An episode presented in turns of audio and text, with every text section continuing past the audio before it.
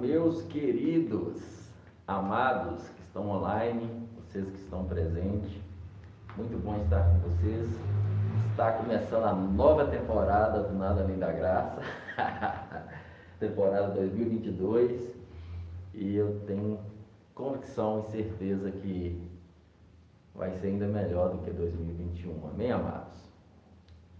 Você que está online vai já nos dizendo se está nos ouvindo bem, como é que está aí a transmissão, tá bom? Para que possamos dar continuidade aqui.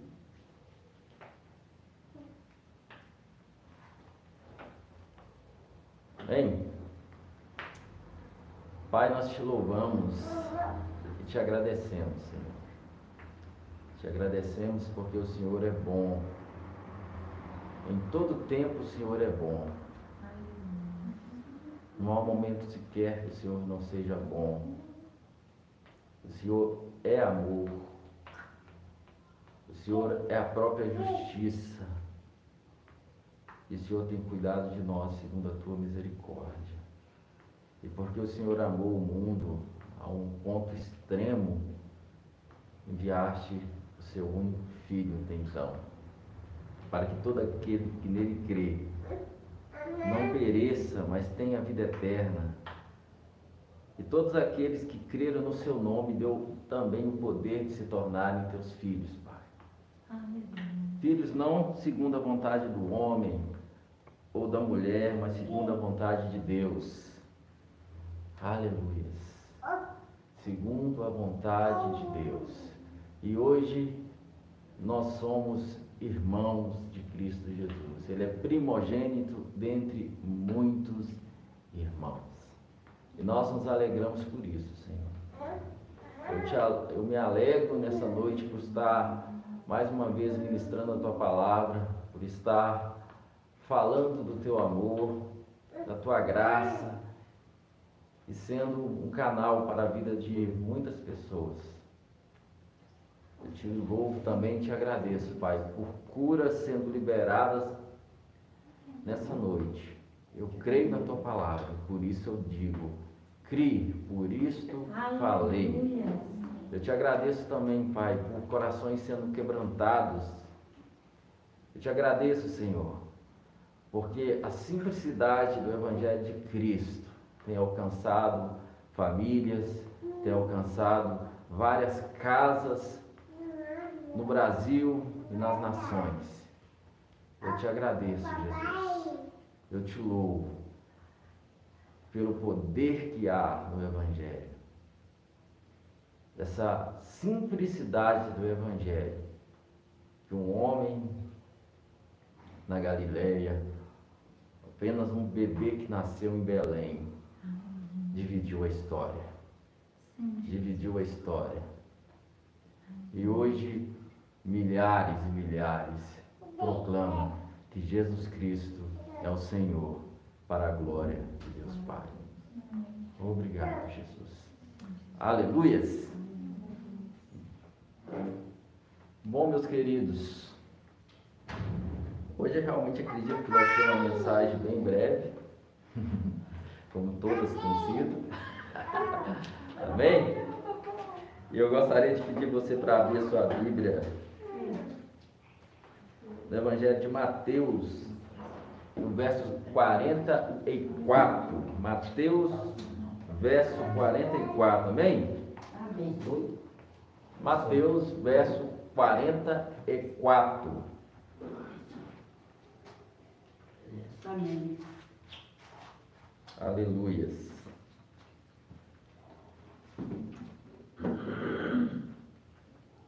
Gostaria de fazer uma reflexão sobre duas parábolas que explicam a mesma coisa, e parábola bem básica, pequena, mas tem uma reflexão extraordinária que representa muito bem o que é o reino de Deus, o que é o Evangelho. Diz assim: o reino dos céus, Mateus, verso 13 é, capítulo 13, verso 44. Isso. Mateus, capítulo 13, o verso 44. Aleluia.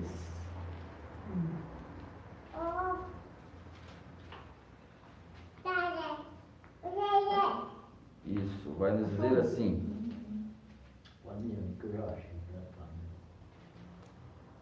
O reino dos céus assemelha-se a um tesouro escondido.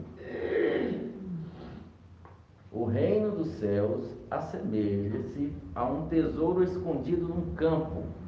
Então Jesus está fazendo uma reflexão do reino dos céus, trazendo uma comparação com um tesouro escondido num campo. E certo homem, tendo encontrado, escondeu novamente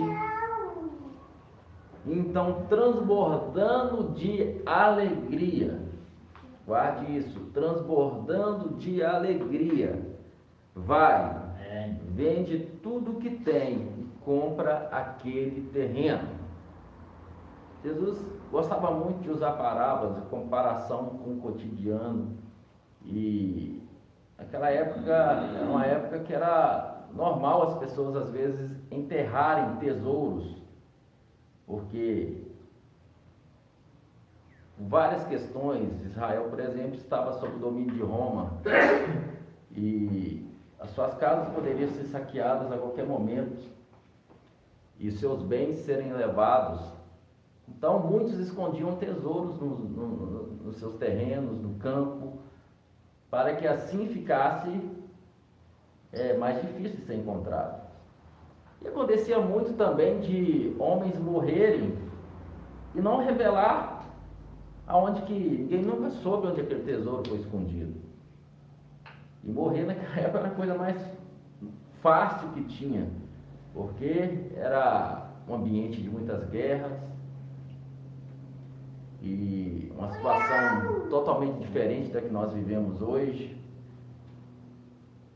Então, às vezes, acontecer de alguém enterrar um tesouro e ele simplesmente morrer e ninguém nunca soube onde aquele tesouro está. Jesus usa isso como uma reflexão, ele fala: o reino dos céus é semelhante a um tesouro que está escondido em um campo.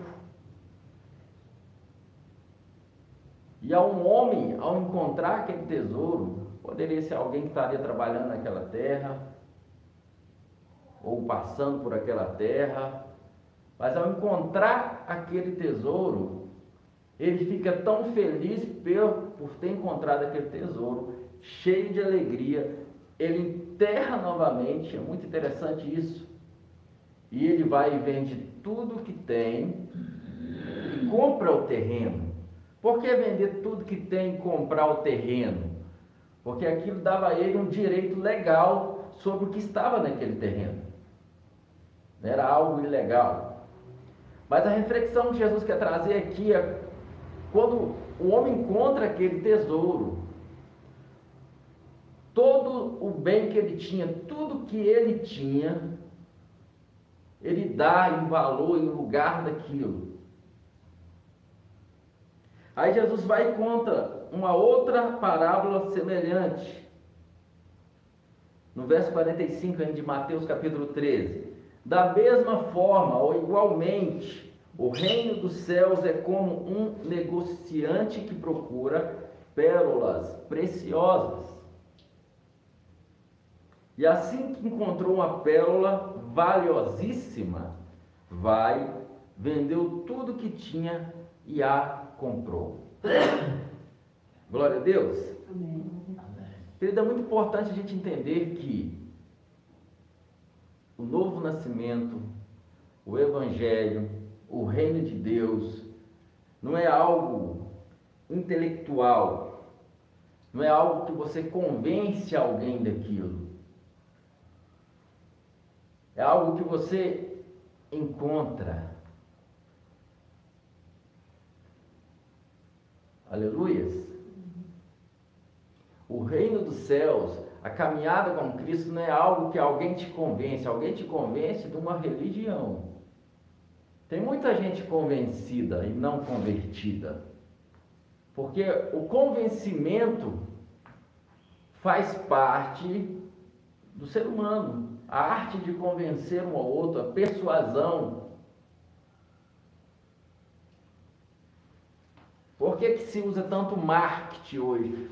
Hoje, até no meio das igrejas, por que o marketing é tão usado? Porque através de um marketing, você convence pessoas de um produto.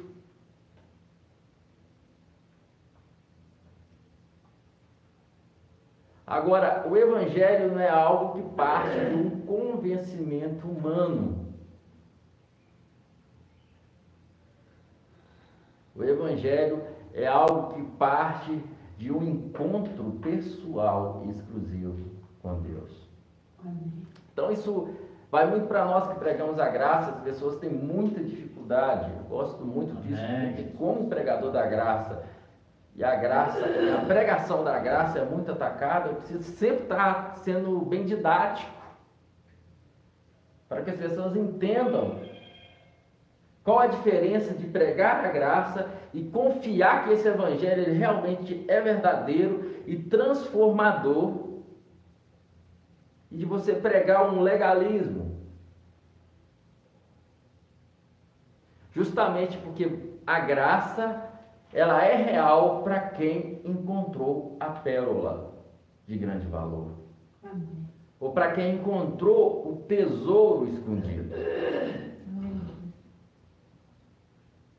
E quem encontrou esse grande tesouro, ele dá tudo em troca dele. Um dia nós estávamos conversando sobre coisas que acontecem no, no, na, na, na, muitas vezes das denominações e das religiões. Não pode, não pode, não pode, não pode. E o pastor dita o que você pode, o que você não pode. E a gente estava comparando isso também, falando um pouco sobre questão do amor. Por que, que muitas pessoas é, são capazes de matar uma pessoa que decide não estar mais com elas. Porque acontece tanto o assassinato de um homem que vai e mata uma pessoa que decidiu que não quer mais ser sua esposa, sua namorada.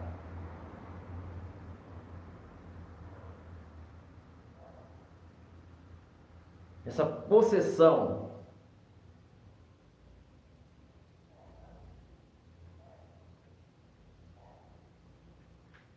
Porque o amor libera, o amor respeita.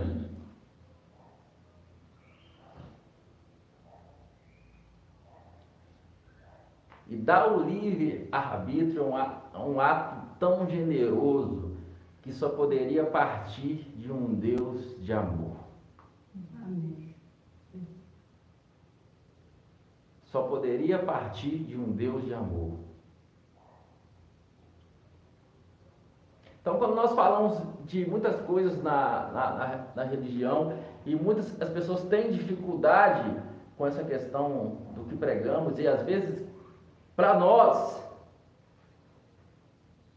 pastores para a gente chegar a esse ponto de pregar dessa forma é um entendimento tão grande de como funciona o evangelho que só quem entende realmente como funciona o evangelho e entende que o Evangelho não é uma filosofia, o Evangelho não é um ensino intelectual, que chega ao ponto de pregar a graça.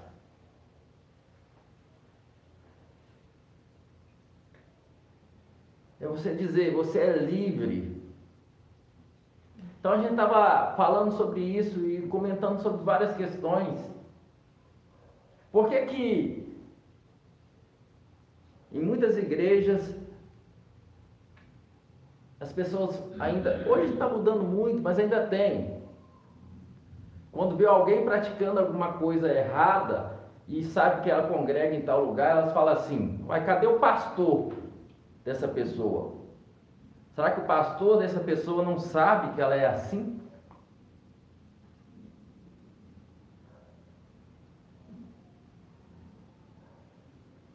Porque nós aprendemos em um meio aonde que o pastor que dita a sua vida.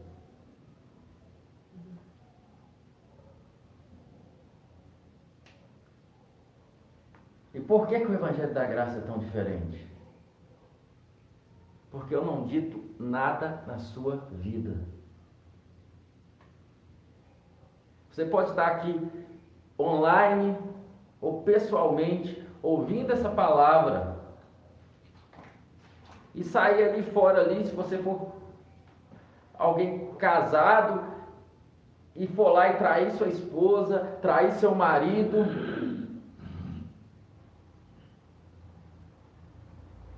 Eu não dito sobre a sua vida.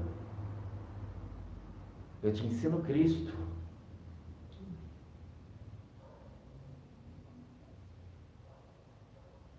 Porque eu creio que o Evangelho é o poder de Deus para a transformação Aleluia. de todo aquele que crê. Então, por que essa analogia, essa diferença? O que eu quero trazer com Jesus com essa parábola? Porque o reino de Deus é semelhante a isso. Para quem encontrou a pérola de grande valor, para quem encontrou o grande tesouro, nada mais importa. Ele já está dando tudo em troca daquele tesouro. Mas para quem não encontrou esse tesouro, para quem não percebeu o valor e não encontrou esse tesouro,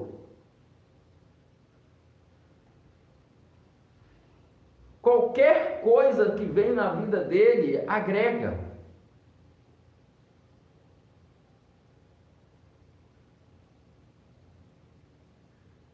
Amém? Não sei se você está conseguindo entender o que eu estou querendo te passar.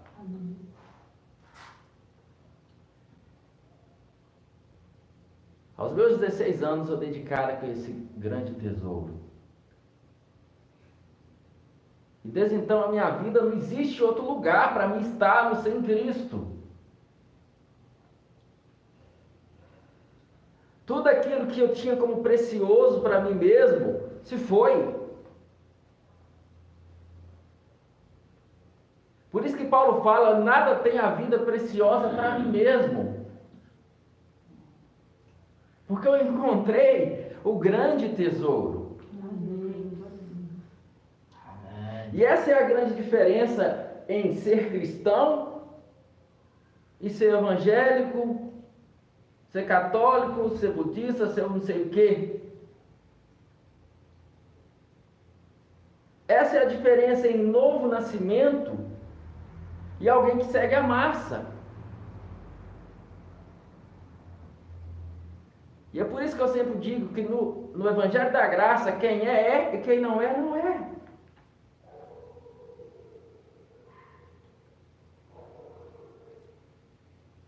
Aleluias. Aleluia. Então, até que você dê de cara com esse grande tesouro,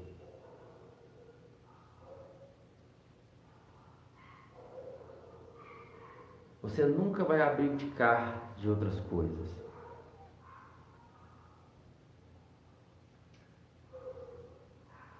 Não importa o quão seu pastor diz que isso é errado, errado, errado, errado, errado, errado.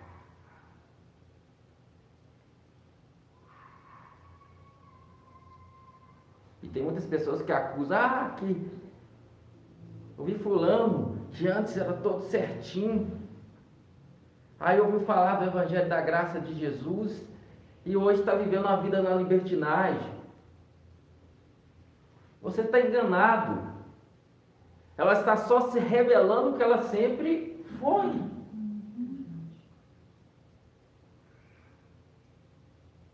Isso é a grande prova que aquilo que você se achava que era evangelho não era evangelho.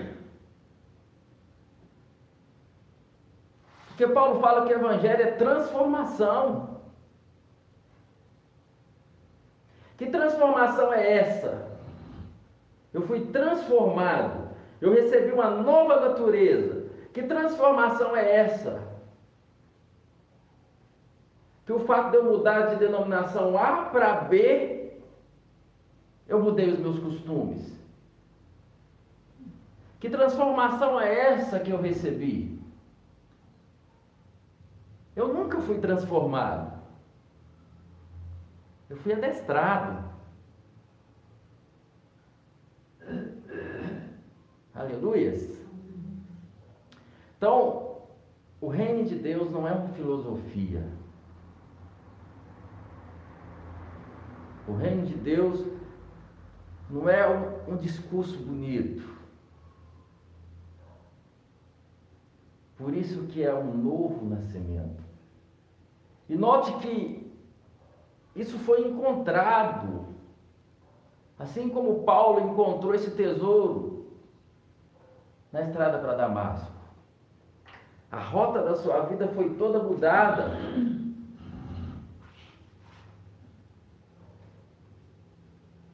E não é porque ninguém apresentou para ele uma, uma cartilha, porque ele tinha uma cartilha. Paulo conhecia a velha aliança. Paulo chegou a dizer que, segundo é, a justiça que há na lei, ela era irrepreensível. Estudou aos pés de Gamaliel. Era um fariseu. Paulo era fariseu.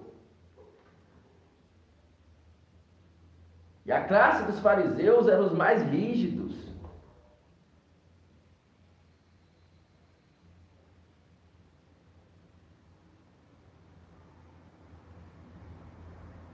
Então, o Evangelho é uma questão de novo nascimento, é uma questão de você encontrou essa pérola de grande valor, ou você está apenas fazendo parte da religião dos seus pais? Ou você está apenas fazendo parte de algo que você acha legal numa sociedade?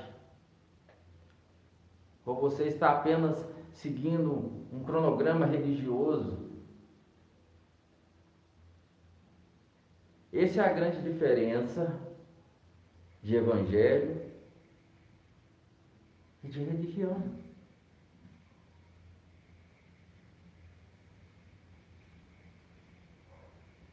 Aleluias.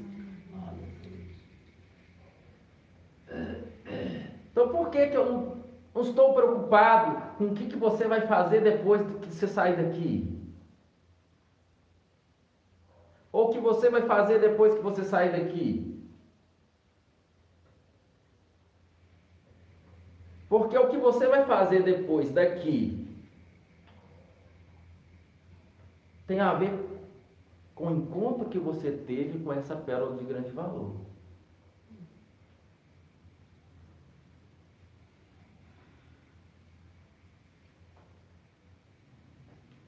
Tem a ver com quem é Cristo para você. Aleluias.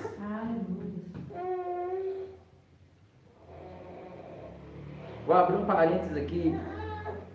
O reino de Deus não parte de um convencimento intelectual. Posso ficar aqui a noite inteira te convencendo que adultério é pecado. Você sair daqui e viver no adultério do mesmo jeito. Eu posso ficar aqui a noite inteira te mostrando que mentira é pecado. Você sair daqui e ser um mentiroso do mesmo jeito.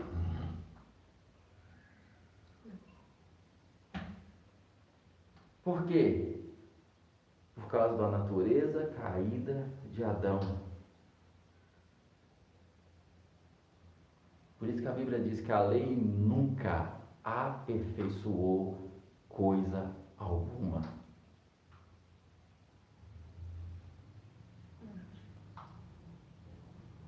Aleluia. Então foi a religião que transformou a igreja nesse tipo de coisa. Para muitos, a religião dele é como, como seu time de futebol. Ele fica o tempo todo querendo mostrar qual religião que é melhor. Os crentes são espetaculares nisso.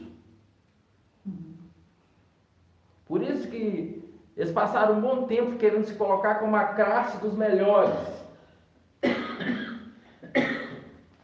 Aí quando começou a surgir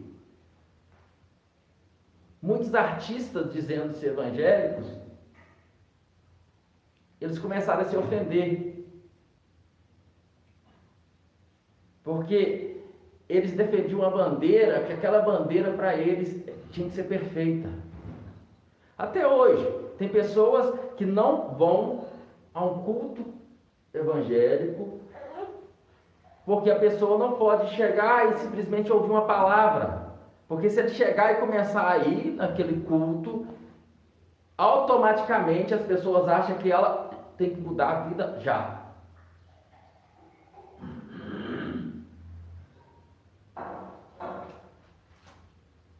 Não, ela frequenta a igreja evangélica, ela tem que ser assim.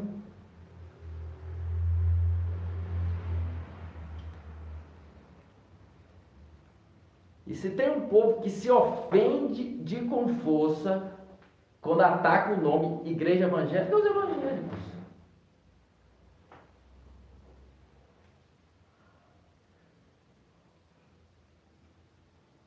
Eles não defendem tanto Jesus como eles defendem a igreja evangélica.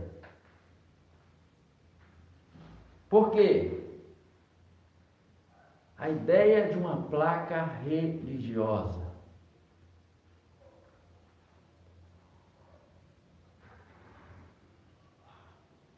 Porque o Evangelho, afinal de contas, se resume aos estatutos da minha denominação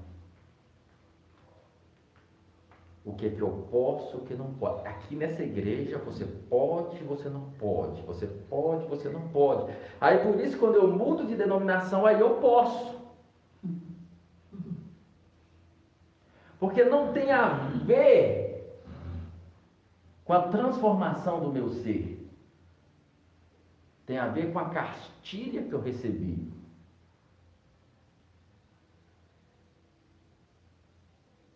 Mas quem entende o poder do Evangelho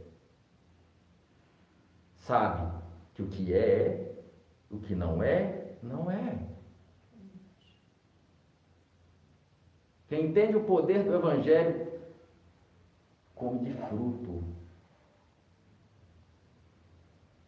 Quem entende o Evangelho, ele não fica entusiasmado. Nossa, você viu aquele pregador que está famoso na mídia?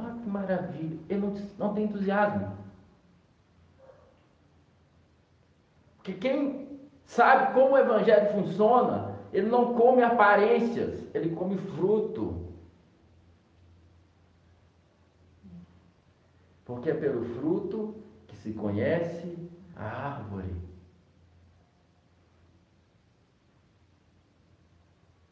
Por isso que na religião você consegue fazer obras. E olha que faz grandes obras, mas só no Evangelho você frutifica.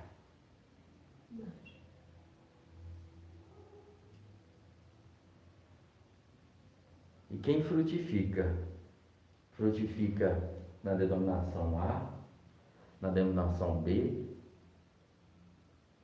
ou na religião A, ou no país A, ou no país B, aonde só existe evangélicos ou aonde só existe profanos.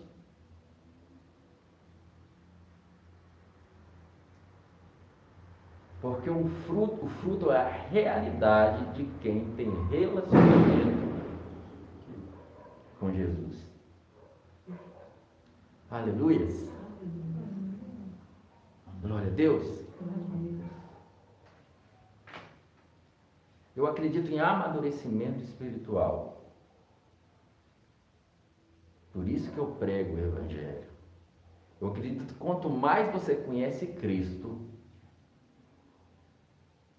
mais você quer parecer com Ele. Por isso que eu prego Jesus. Por isso que eu ministro Jesus.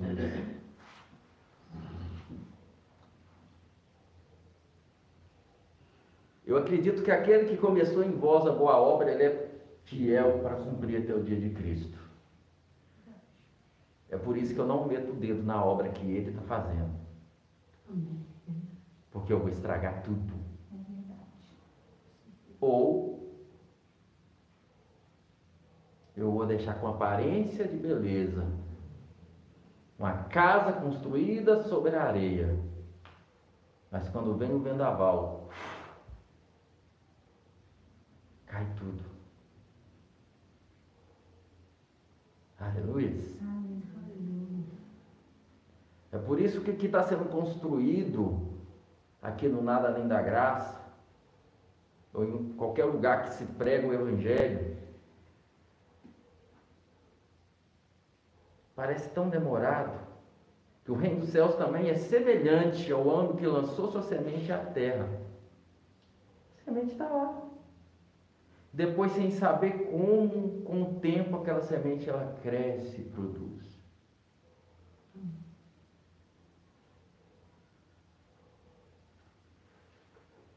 É por isso que é de fé em fé, é de glória em glória. Amém. Porque o que está sendo construído na sua vida, meu irmão, que ouve essa palavra, não é uma cartilha religiosa. É algo tão poderoso que só esse simples, só esse evangelho que é capaz de te fazer deixar tudo por amor a Cristo. Só esse simples evangelho é capaz de fazer com que você largue tudo aquilo que é profano e volte para Cristo. Mas uma cartilha de pode ou não pode jamais vai produzir isso. Por isso que às vezes choca quando na última mensagem do mês eu, do, do ano eu falei que eu estou nem aí para a bandeira da igreja evangélica, porque eu não estou nem aí. Porque qualquer bandeira que não seja bandeira de Cristo, Jesus Cristo é suficiente, é perigosa.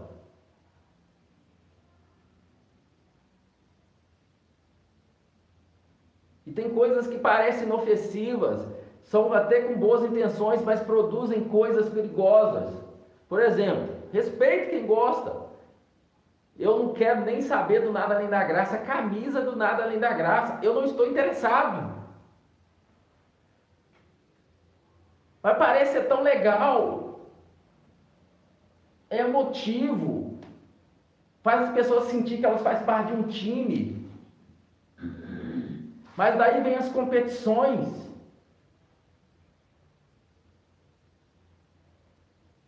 Foi camisa de Jesus.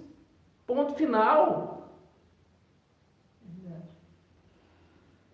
E às vezes muitos têm dificuldade quando eu falo, eu não, eu não exponho a placa de nada além da graça o tempo todo. O meu Instagram não é mais nada além da graça, é Gleison Rodrigues. E parece estranho, por quê? Porque a gente aprendeu a, a idolatrar uma cartilha.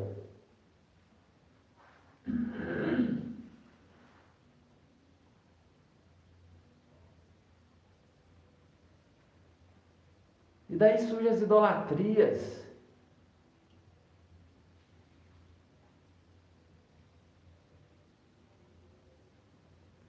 Imagina Paulo escrevendo.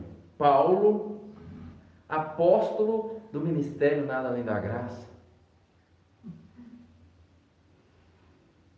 Não, Paulo, apóstolo de Cristo Jesus.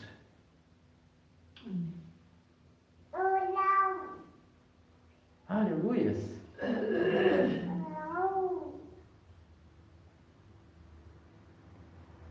E eu não estou contra você ter um nome de ministério. Te, é, a gente tem um nome para identificar, nada além da graça.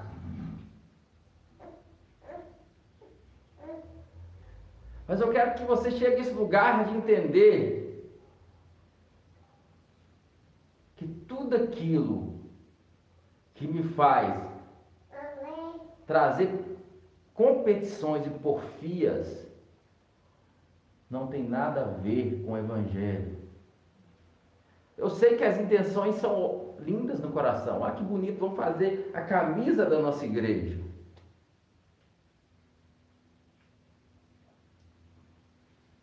Mas por trás disso cresce a competição. Por que, que tem pastores que morrem do coração quando o membro fala assim: eu, não, eu, vou, eu vou ir para outro ministério? Ele morre do coração. Por que, que ele tem dificuldade de aceitar isso? Porque, no final de contas, ele é dono daquelas ovelhas. Afinal de contas, esse é o meu ministério. Por que essa dificuldade? Porque existe competição. Eu não quero perder para concorrência. Onde não há concorrência, não há competição. Por que, que existe tanta dificuldade? Tem pastor que amaldiçoa. Porque eu estou perdendo para a concorrência.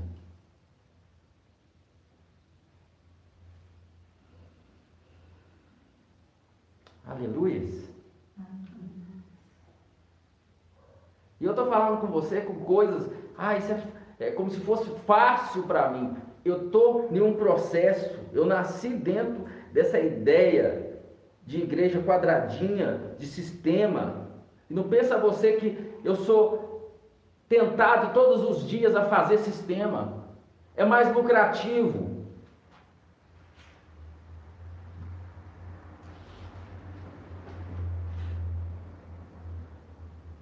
muito mais lucrativo.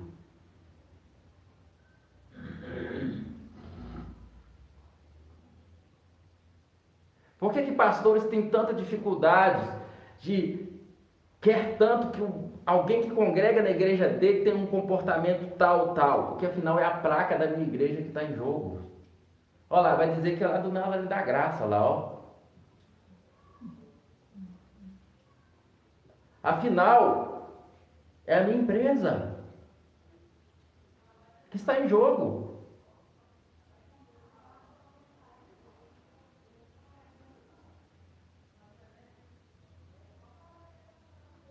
Mas o que importa é se você encontrou a pérola de grande valor ou não. Porque se você encontrou, o mundo já não tem mais nenhum significado para você. Se você encontrou, viver com o pecado já não faz mais sentido para você. Agora, se você não encontrou, você vai apenas maquiar para fazer parte de uma corporação.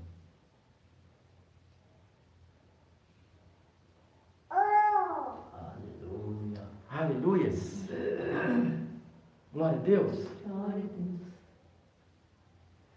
Não sei quanto a você, mas eu fico muito empolgado com o Evangelho de Jesus Cristo. Amém. Aí olha que aqui, olha, olha que aqui, que Jesus fala aqui em Mateus 1, do verso, Mateus 11, do verso 25, 25 e 26. Naquela ocasião, em resposta, Jesus proclamou: Graças te dou, ó Pai, Senhor dos céus e da terra pois escondestes essas coisas dos sábios entendidos, ou dos sábios e cultos, e as revelastes aos pequeninos. Amém, ó Pai, pois assim foi do teu agrado. Amém. Por quê? Porque o Evangelho não é entendimento intelectual.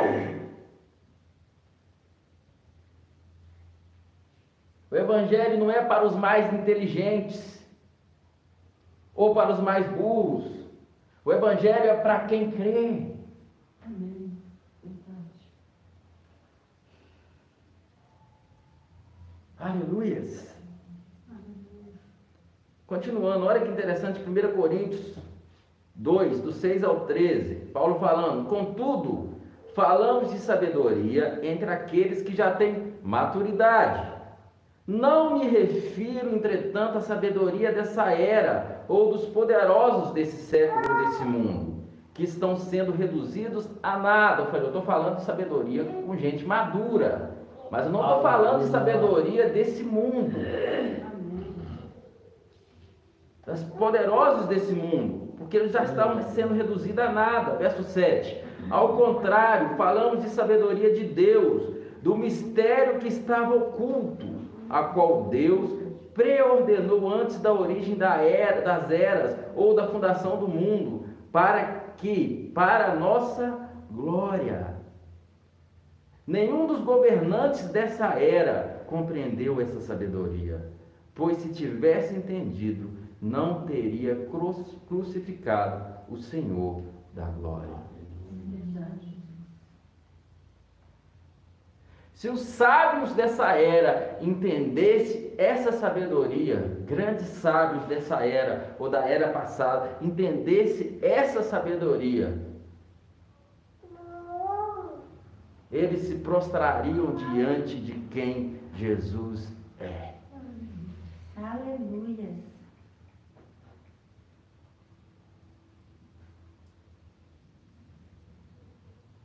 Então não se parte de um entendimento intelectual.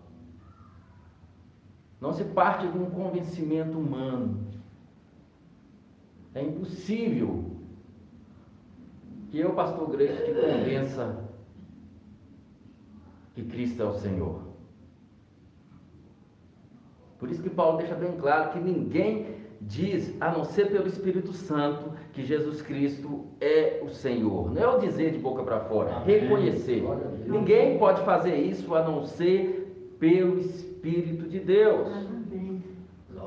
Agora, eu prego o Evangelho, porque a fé vem pelo ouvir e ouvir a palavra de Cristo.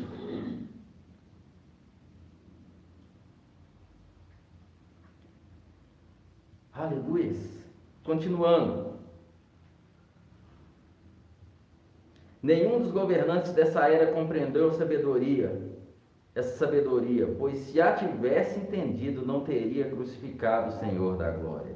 No entanto, como está escrito, olho nenhum jamais viu, nem ouvido algum nunca ouviu, e nem mente nenhuma imaginou que Deus predispôs para aqueles que o amam. Falar na versão que todo mundo conhece. Nem olhos viram, nem ouvidos ouviram o que Deus tem, o que Deus preparou para aqueles que o amam. Muitas pessoas gostam de usar isso aí até num jargão, né?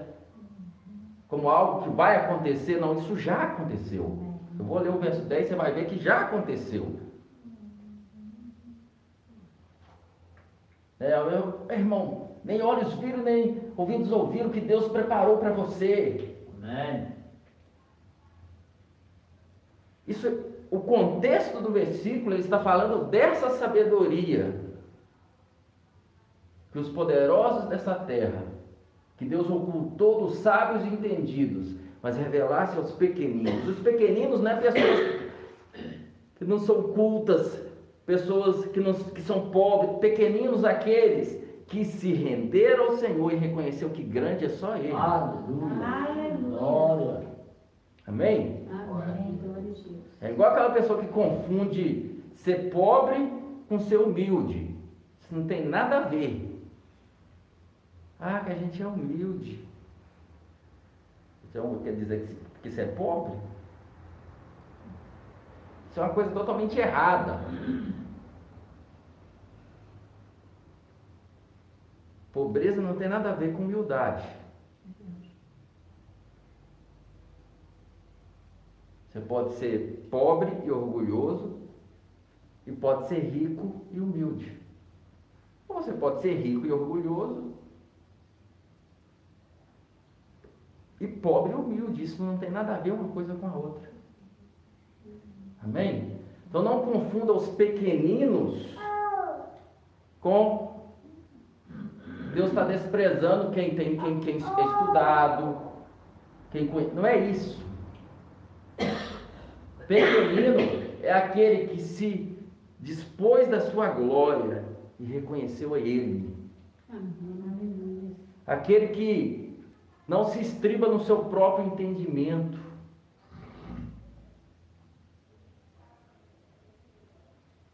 Aquele que não se acha em si mesmo. Aquele que se basta em si mesmo, porque eu estudei isso, porque eu li isso, porque eu não sei o quê, porque eu formei nisso.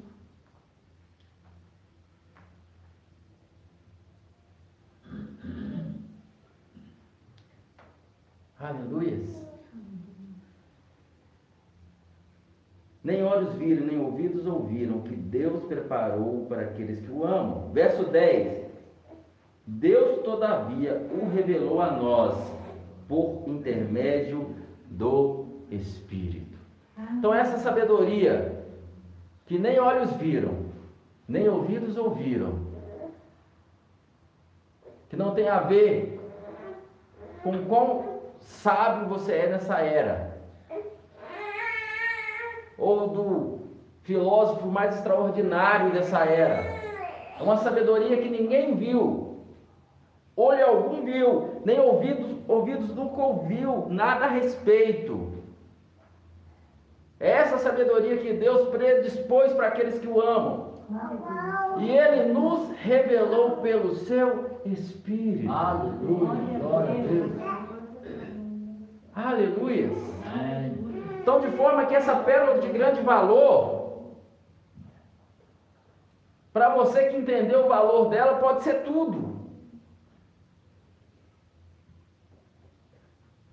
Mas às vezes para o seu familiar, para o seu amigo, é uma loucura. Como assim? Você é cheio de pérolas preciosas. Aí você encontrou essa pérola aí, está vendendo tudo para comprar essa única pérola? Ah, ela não parece ser tão valiosa assim. Você tem tantas terras. Você vendeu tudo para comprar esse campo. Aleluias. Então, essa pérola de grande valor pode ser tudo para você e nada para o outro. Porque não é uma sabedoria que é segundo o curso desse mundo. Olhos que não viram e ouvidos que não ouviram, jamais vai entender você. Aleluias. Olhos que não viram e ouvidos que não ouviram, jamais vai entender aquilo que foi revelado a você pelo Espírito. Amém. Eu não sei quanto a você, mas eu fico empolgadíssimo com essa palavra. Mas Deus nos a revelou pelo seu Espírito. Porquanto o Espírito a tudo investiga, até as profundezas de Deus. Pois quem conheceu os pensamentos do ser humano a não ser o Espírito do homem que nele reside? Assim, ninguém conhece os pensamentos de Deus a não ser o Espírito de Deus. Nós, entretanto, não recebemos o Espírito do mundo, mas sim o Espírito do mundo.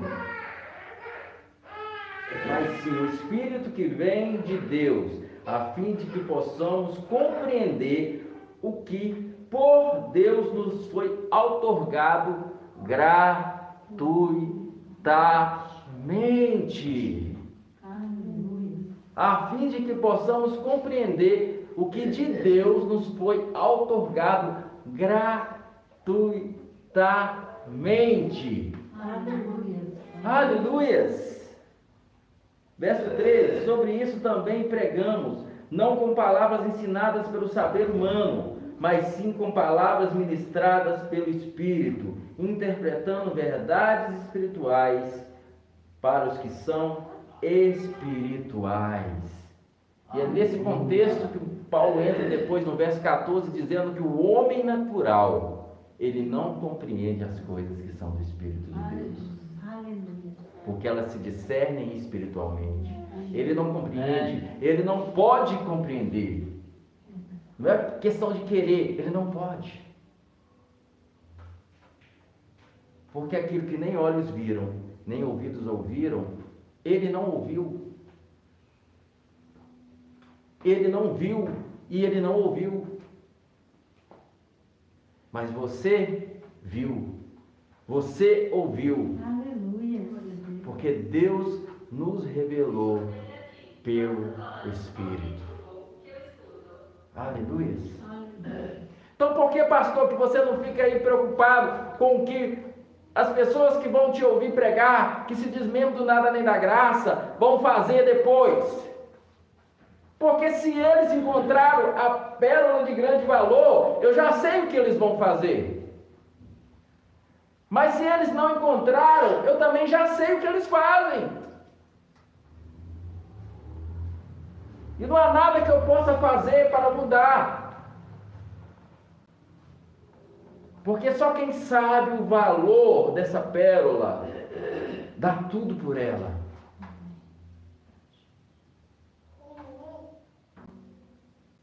Aleluia. Só quem entendeu, só quem viu o que nenhum olho algum viu. Só quem ouviu o que ouvido algum ouviu. Só quem recebeu essa revelação pelo Espírito é capaz de andar nesse lugar. Não importa se você tem 30, 50 anos de evangélico. É tudo fachada. Se você não encontrou a pérola de grande valor, tudo é fachada.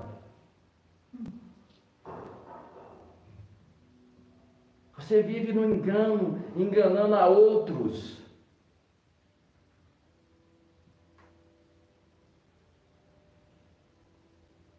Mas quem encontrou essa pérola de grande valor? Para ele, a pregação da graça só faz ele vibrar e querer mais e mais Jesus. Aleluia. Para ele, quanto mais graça, mais eu quero me santificar. Amém. Glória a Deus. Porque eu já encontrei o meu tesouro. Amém. Para ele, não existe mais o caminho para a vida de pecado. Não faz mais parte. Para ele só existe a alegria de saber que quando ele cai, quando ele peca, que ele erra, eu peco, você peca. Existe uma mão dizendo: levanta, porque já está pago, segue em frente. Aleluia. Glória a Deus. Para ele existe a alegria de entender que o pecado não tem mais domínio sobre ele. É. Agora, quem vive sobre a lei é escravo do pecado. Qualquer um que vive sob a lei é escravo do pecado. Porque ele tem que acertar. Acertar, acertar o tempo todo. E ele não acerta o tempo todo. Mas quem vive debaixo da graça não é mais escravo do pecado.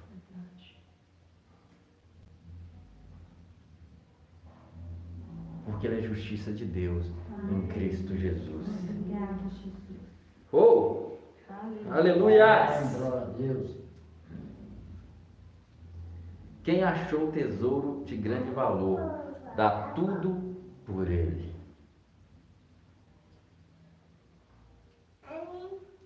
Por isso, eu não tenho nenhum problema em pregar a graça para a igreja de Cristo.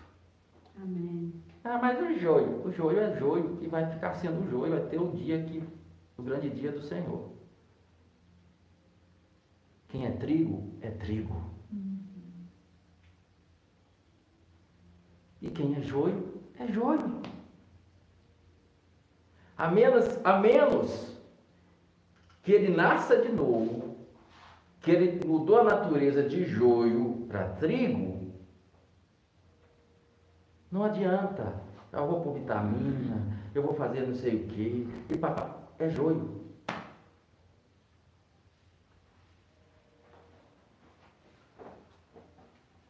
Agora, nesse, eu vi aí, né, um pastor famosíssimo, que eu não vou citar o nome dele, da mídia, colocou uma regra na igreja dele. A partir de hoje está proibido usar celular nos cultos, nem que seja para olhar a Bíblia. Essa é a regra que ele colocou. Por que, que ele coloca essa regra?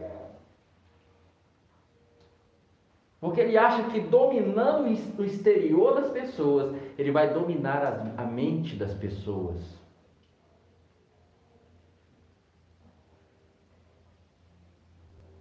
Está todo mundo aí com o celular na mão. Ah, se estiver olhando no WhatsApp, pastor, o problema é dele, eu estou aí para isso.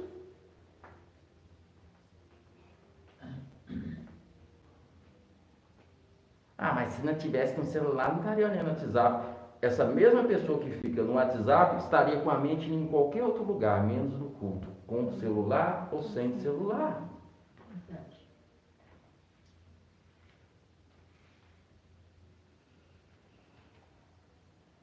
Então, o máximo que a religião produz é essa exterioridade.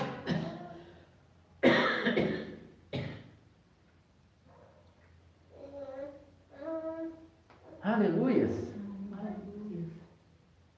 Às vezes eu termino a pregação, não é de hoje, e, aí eu falo com a minha esposa assim, hoje tem, tem meu, coisa que meu neto aqui. Aí eu falo assim, ah, hoje o Pedro não falou nada no culto, né? Você tá doido? Hoje é o dia que mais falou, eu nem vi. Você sabe por quê? Porque eu estou tão numa outra dimensão e eu acredito que aquele que está recebendo a palavra está tão numa outra dimensão que não vai pedir. As pessoas falaram com Jesus: Ó, oh, tira as crianças daí. Jesus, não deixa as crianças virem. Amém. Que das tais é o reino do céu. Começou a falar em língua. Aleluias.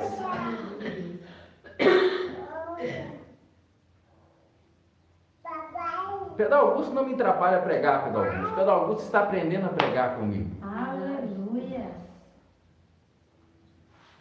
Agora eu sei que quem está recebendo essa palavra ali e aqui, está recebendo. Às vezes acontece, a gente fica chateado, às vezes com algum problema, interferência na internet, fica um ruído, fica um trem ruim. Aí a gente às vezes fala com algumas pessoas, nossa, estava péssimo de. Nossa, a pessoa, ah não, a palavra está tão boa que eu nem percebi.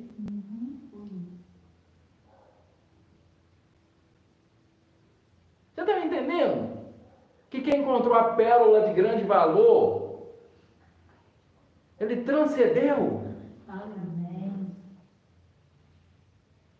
Mas quem não encontrou essa pérola, precisa fazer marketing o tempo todo da sua bandeira.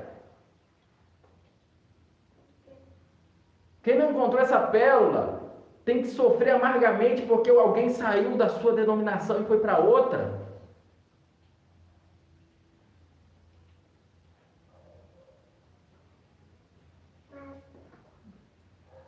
Eu não estou querendo te agredir com isso, meu querido. Eu quero te ensinar com muito amor.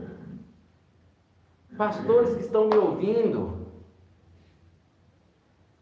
não é fácil, mas é libertador.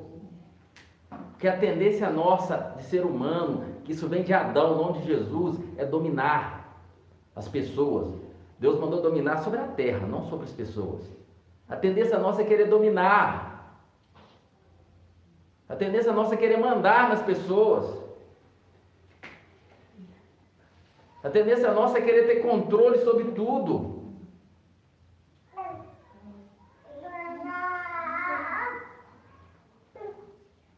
Aleluia.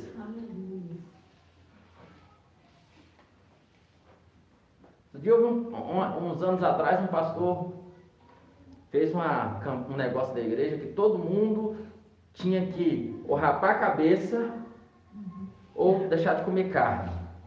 E aquilo me perturbou muito, porque eu falei, que negócio é esse? E o objetivo era ganhar almas. Eu falei, oh, meu Deus, eu sou um rebelde, porque eu não vou nem rapar a cabeça, nem vou deixar de comer carne. Porque eu não estou vendo base bíblica para isso. E eu decidi naquela época que eu ia sair da igreja. Porque eu não queria ser rebelde. E aí eu fui até o pastor e falei com ele, não. Aí eu por que, que você quer sair? Uai, porque eu não quero ser rebelde. E hoje, para ser rebelde, basta não rapar a cabeça ou comer carne. Poxa, nós chegamos no extremo no meio evangélico que você não rapar sua cabeça e nem deixar comer carne, você está sendo rebelde. Hoje é, é de chorar. Não, é de chorar um negócio desse.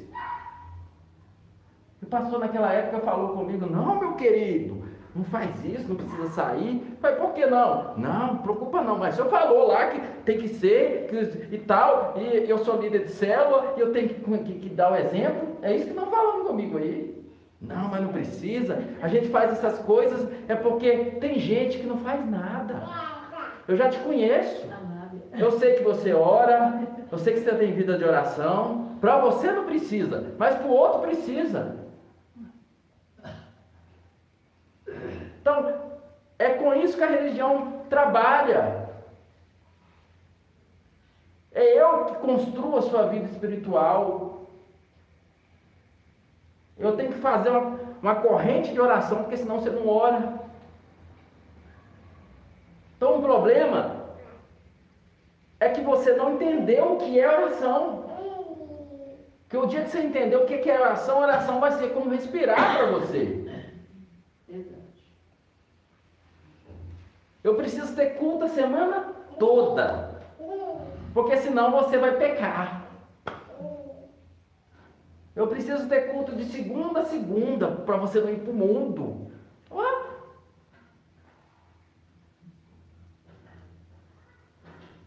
Eu pensei que hoje a palavra ia ser rápida. Filipenses 3, 7 ao 9. Olha Paulo falando, todavia, o que para mim era lucro, passei a considerar como prejuízo por causa de Cristo.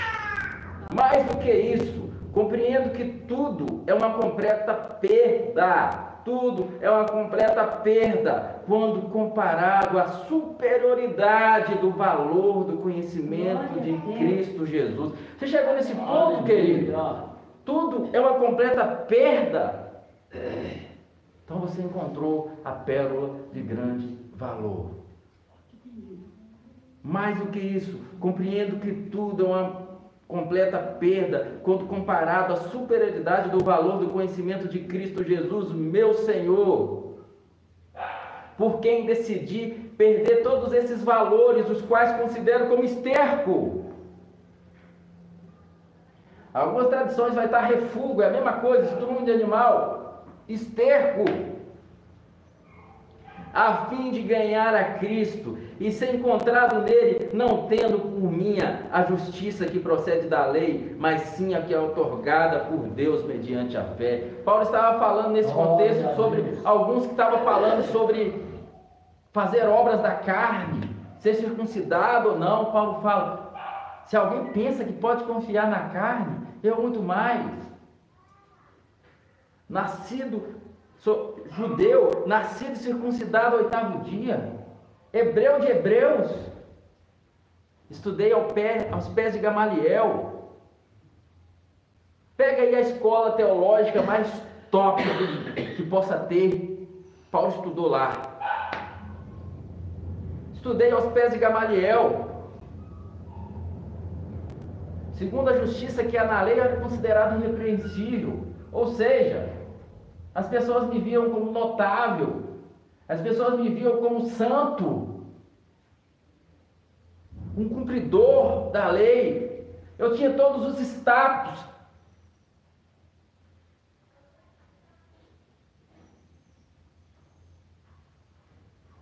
Mas o que para mim poderia ser lucro me apegar a todas essas coisas, eu considerei tudo como uma grande perda e trato como esterco para que eu possa ganhar a Cristo. Aleluia. Grande tesouro. Eu encontrei a pérola de grande valor. E por isso, nada mais me importa. Nada mais. Aleluias.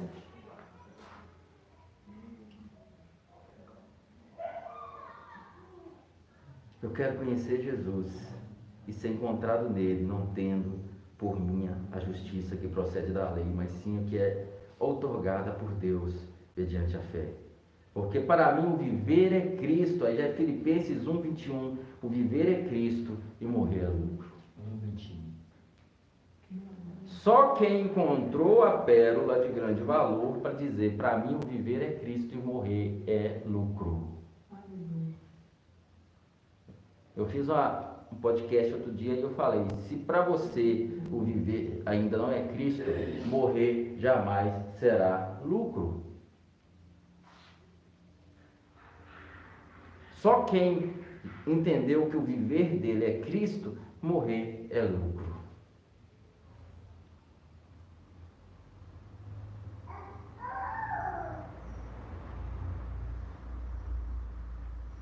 Ah, pastor, então você quer dizer que eu tenho que ficar doido para morrer? Não tem nada a ver uma coisa com a outra.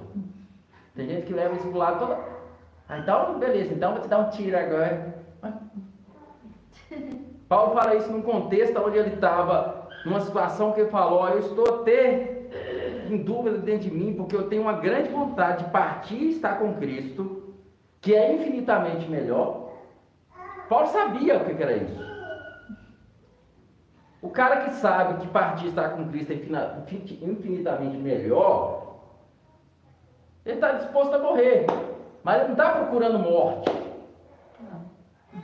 Por que, que aqueles cristãos ali na arena, jogados aos leões, eles cantavam felizes, sabendo da dor que eles iam passar, mas eles sabiam o que, que ia vir depois.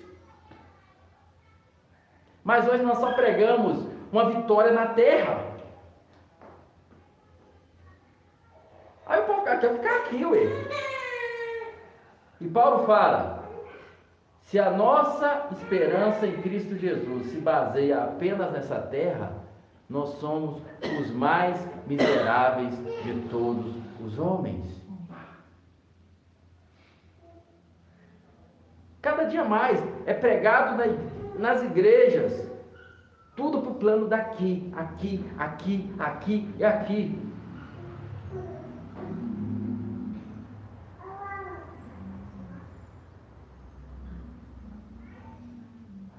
Tudo se espera aqui.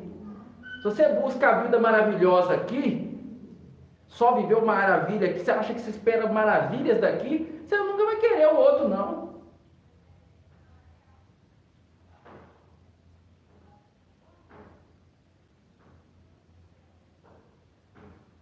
Agora, se você só espera uma coisa, Cristo, o meu viver é Cristo. Tendo muito, tendo pouco, é Cristo. A minha vida só tem um significado: Cristo. Amém, Jesus. Aí morrer para você é lucro.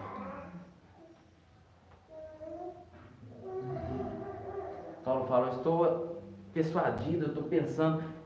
A vontade é estar com Cristo, que é infinitamente melhor, mas eu penso que por causa de vocês, ainda é necessário que eu esteja por aqui. Por causa de vocês, eu vou ficar aqui ainda. Eu penso que eu vou ficar aqui para servir vocês. Aleluias. Amém. Outro dia alguém colocou um cartaz, um, um banner assim. Que ser amado por Deus nessa terra significa ter vida confortável e prazer, só se baseia nisso, não que Deus não, não queira que você seja bem, mas se baseia só nisso. Deus odiou muito o apóstolo Paulo.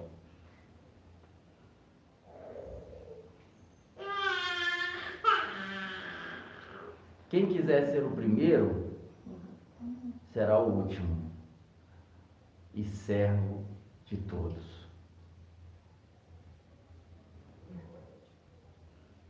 Por isso que eu digo que muitos primeiros serão os últimos e muitos últimos serão primeiros. Mas isso é só para quem conseguiu ver o que o olho viu e o ouvido ouviu. Que a menos que você tenha visto o que nem olhos viram, nem ouvidos ouviu, isso é coisa de gente doida. Os poderosos dessa terra jamais vão engolir isso.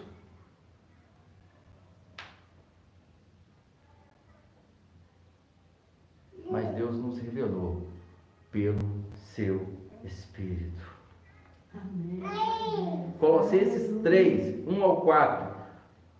Portanto, visto que fostes ressuscitados com Cristo, buscai o conhecimento do alto, onde Cristo está sentado à direita de Deus. Pensai nos objetivos do alto e não nas coisas terrenas, pois morrestes e a vossa vida está escondida em Cristo em Deus. Aleluia. Quando Cristo, que é a vossa vida, encontrou a pérola de grande valor, Cristo é a sua vida. Glória a Deus. Quando Cristo, que é a vossa vida, for manifestado, também vós manifestareis com Ele em glória. Aleluias! Para terminar, voltando aí, Mateus 13, 44. O reino dos céus assemelha-se a um tesouro escondido no campo. Certo homem, tendo encontrado, escondeu-o novamente. Então, transbordando de alegria, ou transbordando de alegria, vai, vende tudo que tem compra aquele terreno. Querido, tudo que aquele que nasceu de novo faz e deixa por Cristo, ele faz transbordando de alegria. Glória a Por isso que ele não fala, ai, minha igreja não deixa. Ai, meu pastor não deixa.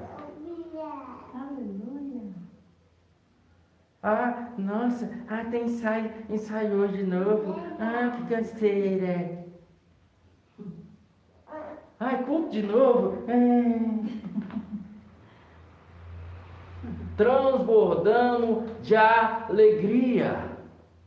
Amém. Transbordando de alegria, vai, vende tudo que tem, compra aquele terreno. Da mesma forma, o reino dos céus é como um negociador ou negociante que procura pérolas preciosas. E assim que encontrou uma pérola valiosíssima ou de grande valor, vai, vende tudo que tem ou que tinha e a compra ou a comprou. Aleluia. Aleluias! O que eu quero que você entenda nessa noite, meu querido, é que o Evangelho de Jesus Cristo, o reino de Deus, não é um entendimento intelectual.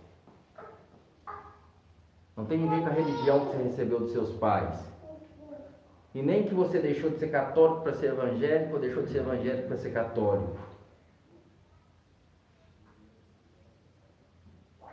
O Evangelho tem a ver se você encontrou ou não essa pérola de grande valor.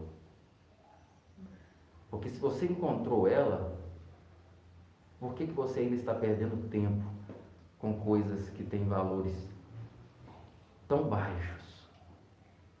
Se você encontrou aquilo que é imperecível, por que você ainda está tão apaixonado por aquilo que é perecível?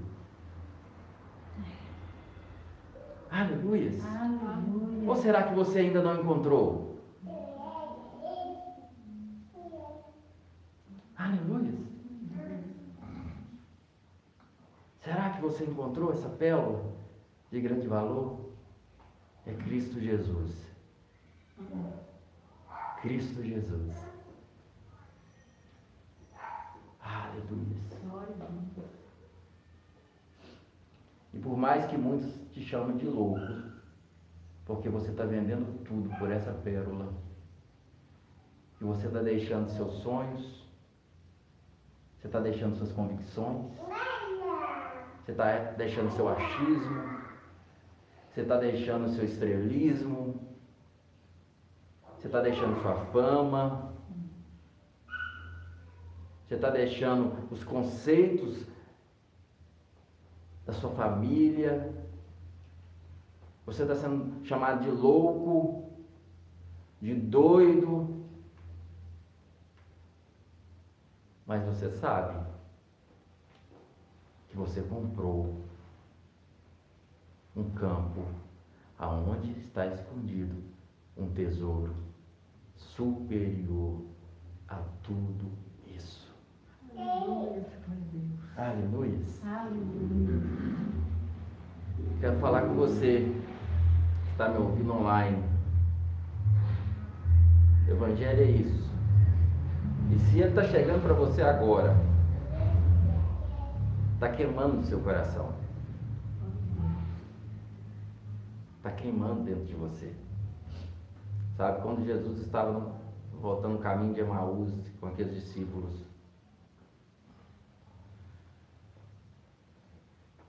depois que ele percebeu que é Jesus que ele foi, eles falaram assim: acaso o nosso coração não queimava quando ele nos falava?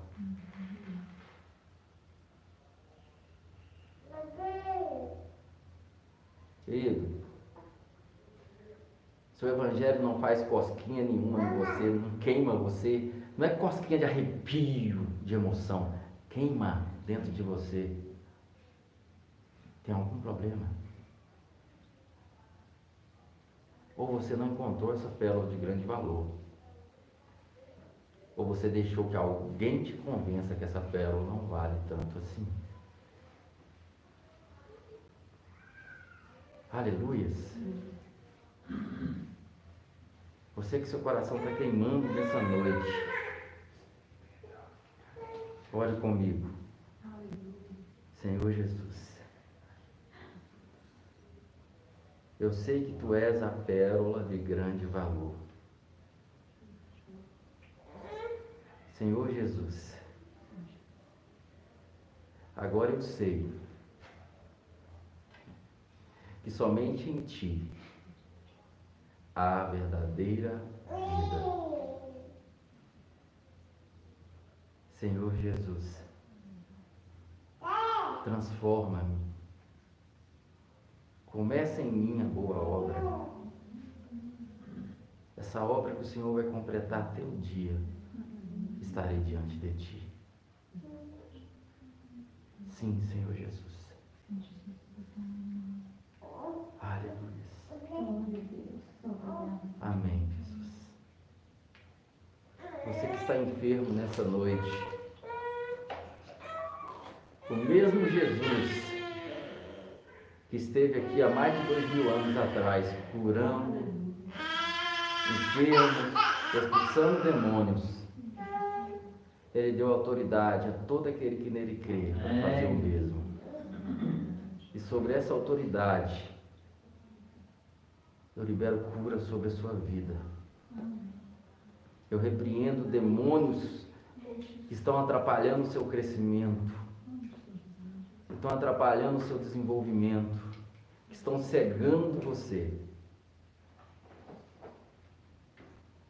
Eu libero graça sobre você. Seja cheio do Espírito Santo. Você que ainda não foi batizado com o Espírito Santo, seja batizado com o Espírito Santo. Aí onde você estiver, na sua casa, no seu emprego, abra a tua boca e começa a falar em outras línguas. Seja cheio do Espírito Santo. Aleluia. Glória a Deus. E você vai ver que independente de você ter um pastor que diz o que pode ou não pode, sua vida nunca mais será a mesma. Glória a Deus. Aleluia. Porque eu não me envergonho do Evangelho. Porque ele é poder de Deus para a transformação na vida de todo aquele que crê. Aleluia. Aleluia. E nele, no Evangelho, é revelada a justiça de Deus. Uma justiça que do princípio ao fim é pela fé. O justo viverá pela fé. Glória a Deus. Amém, Jesus. Obrigado, meus queridos. Obrigado quem está presente também. Desculpa, passei do horário hoje. Não gosto. Eu pensei que a mensagem ia ser tão pequena que nem olhei relógio. De verdade. Então eu.